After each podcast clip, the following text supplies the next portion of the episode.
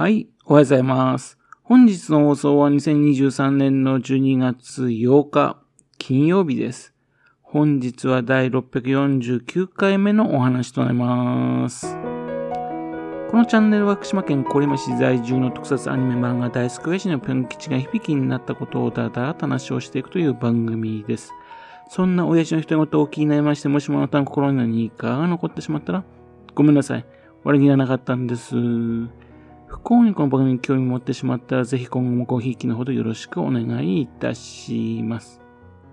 昨日ですね、アニメーション制作者実態調査2023っていうのがね、公表されたというニュースが流れてきましたので、それを見ておりました。一般社団法人日本アニメーター演出協会、ジャニカっていうんですかね。その団体がですね、昨年度実施したアニメーション制作者についての、ね、労働条件などのね、実態調査、その公表です。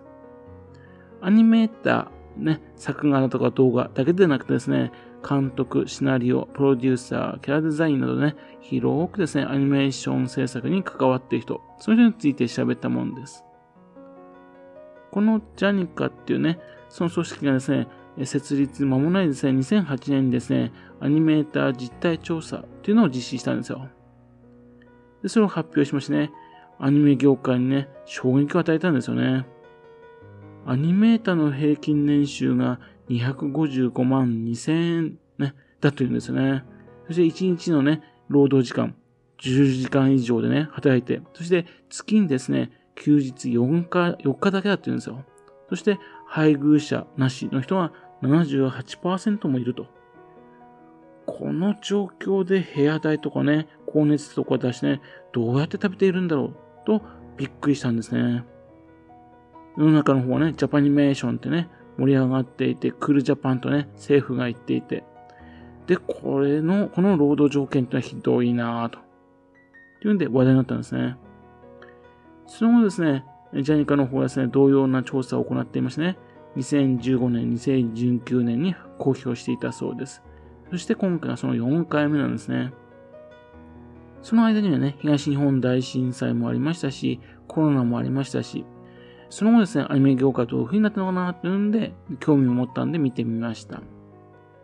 今回はね、それを見て、へーと思ったことをね、話していこうと思っております。まず自分はですね、全然ね、アニメに関係しないお仕事に続いています。ですね、勝手によそ様のね、業界についてね、話をしていますんでね、なんかおかしなところがありましたらね、申し訳ありません。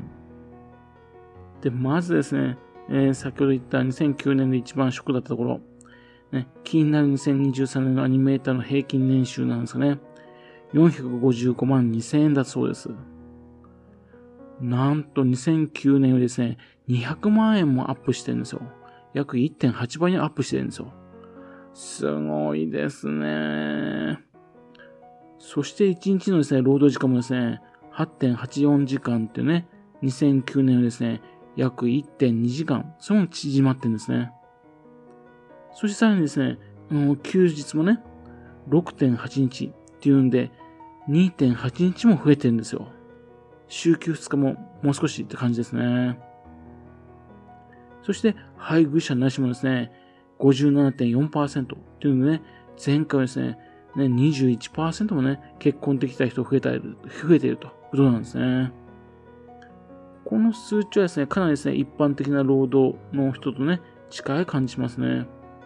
14年間ですね、こんなに労働条件が変わるんだというのでびっくりしております。この調子だとね、あともう少しね、一般的な企業、そちらの方に並ぶ並ぶのもね、近いなって感じですね。で、喜びたいんですが、なんでそんな風に変わったのか、全然理由がちょっと自分思いつかないんですね。そこら辺ね、詳しい人調べてほしいんですけども、あまりにもですね、良い方向にね、変わりすぎてんでね、この調査自体ですね、信用していいのかなと、ちょっとね、心配になっちゃいました。次にですね、アンケートに答えた答えた人のデータです。まず、どこに住んでいるのか。57.2%の人がね、東京で住んでいるっていうんですね。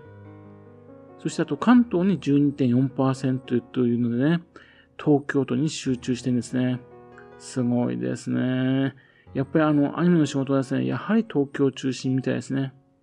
次に続くのはね、近畿地方で24.1%だそうです。それじゃあと気になるですね、東北はどうなのっていうとですね、東北で0.2%だそうです。東北でですよ。ちなみに四国、中国もですね、あの0.2%だそうです。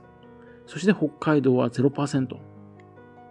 コロナがありましてね、自宅で仕事をする人が増えましてね、これデジタル化がね、どんどん進んでね、日本中、いや、世界中どこにいてもですね、アニメーターとして食べていける時代になったんじゃないかなと思っていたんですよね。現状まだまだね、かなり難しいって感じみたいですね。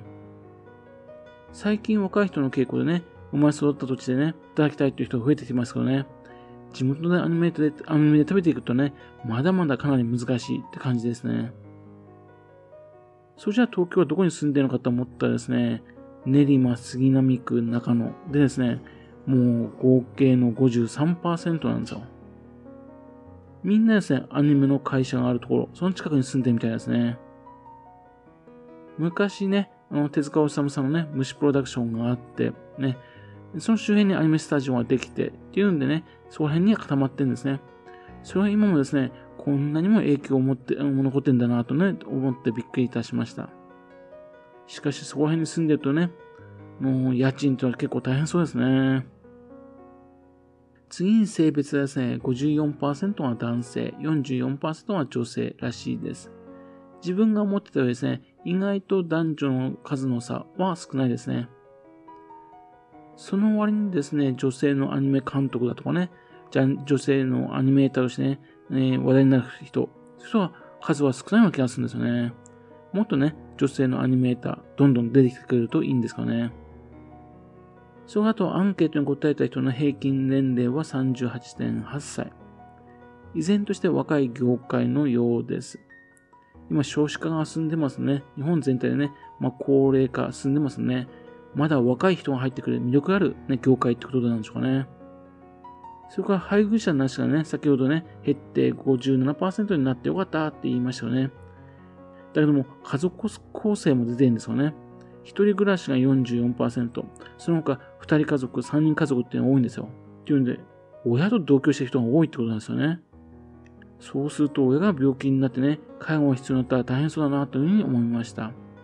自分がね、今そろそろ介護とか考えなきゃいけない世代ですんでね、特に気になりました。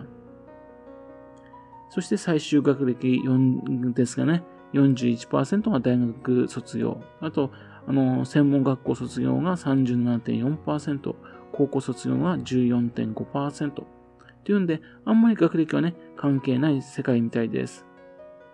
専門学校っていうのはね、大卒と同じぐらいいるんですかね。アニメに関係してる専門学校かどうかっていうのはちょっと気になりますね。それかと、仕事経験年数の平均はですね、約15年っていうんですよ。ということはですね、21、ね、22、3ぐらいで、23ぐらいですね、就職しまして、さっきの平均年齢と近いってことですよね。ってことは、一度別な業界に仕事をしてからですね、アニメーターになったという人が少ないってことを示しているような気がするんですね。で、働いている人のね、あの人口のピラミッドも出ているんですよね。女性の場合はですね、あるところでドンとね、減るんですね。やっぱり結婚してね、子育てするためなんでしょうかね。京都アニメーションみたいにですね、結婚した主婦の方がね、アニメーターとしてっていうのでね、作った会社っていうのがありますからね。そういうのはね、業界としてあるのかなと思ったんですね。意外とそういうのは珍しいってことですね。あと、最近ね、増えてきた仕事の傾向も出てるんですよね。ゲーム、パチンコ関係のアニメの仕事が減ってるそうです。それあと、DVD なのね、そういった仕事も減ってるそうです。パチンコ業界がね、不景気になってるっていうのね、まあ、パチンコからスマホにね、みんな興味をそっちに移動ししたんでね、パチンコ業界がね、不景気になったって聞きます、聞きますよね。それはまあ、アニメ業界もね、結構影響を与えてそうな気がしますね。またですね、30分のテレビのね、仕事も減ってきてるっていうのはちょっと意外でした。新アニメの数はね、変わっていないっていう印象だったんですよね。CG などを使いましてね、アニメで労働する人の数が減ってきている、たりとね、減ってきていたりとかですね、中国などですね、海外アニメが増えてきているせいなんでしょうか。一方でですね、増えているのはですね、ネットフィックスのね、サブスクの仕事、そちらの方が増えているそうです。そうするとやっぱり海外に持ってきやすいんでね、日本国内だけのね、収益を予定したくても良いっていうのもね、いろいろあるんでしょうね。で、あと、アニメのね、技術の習得はどこでっていう質問がありましてね、制作会社で29%はね、学んだと。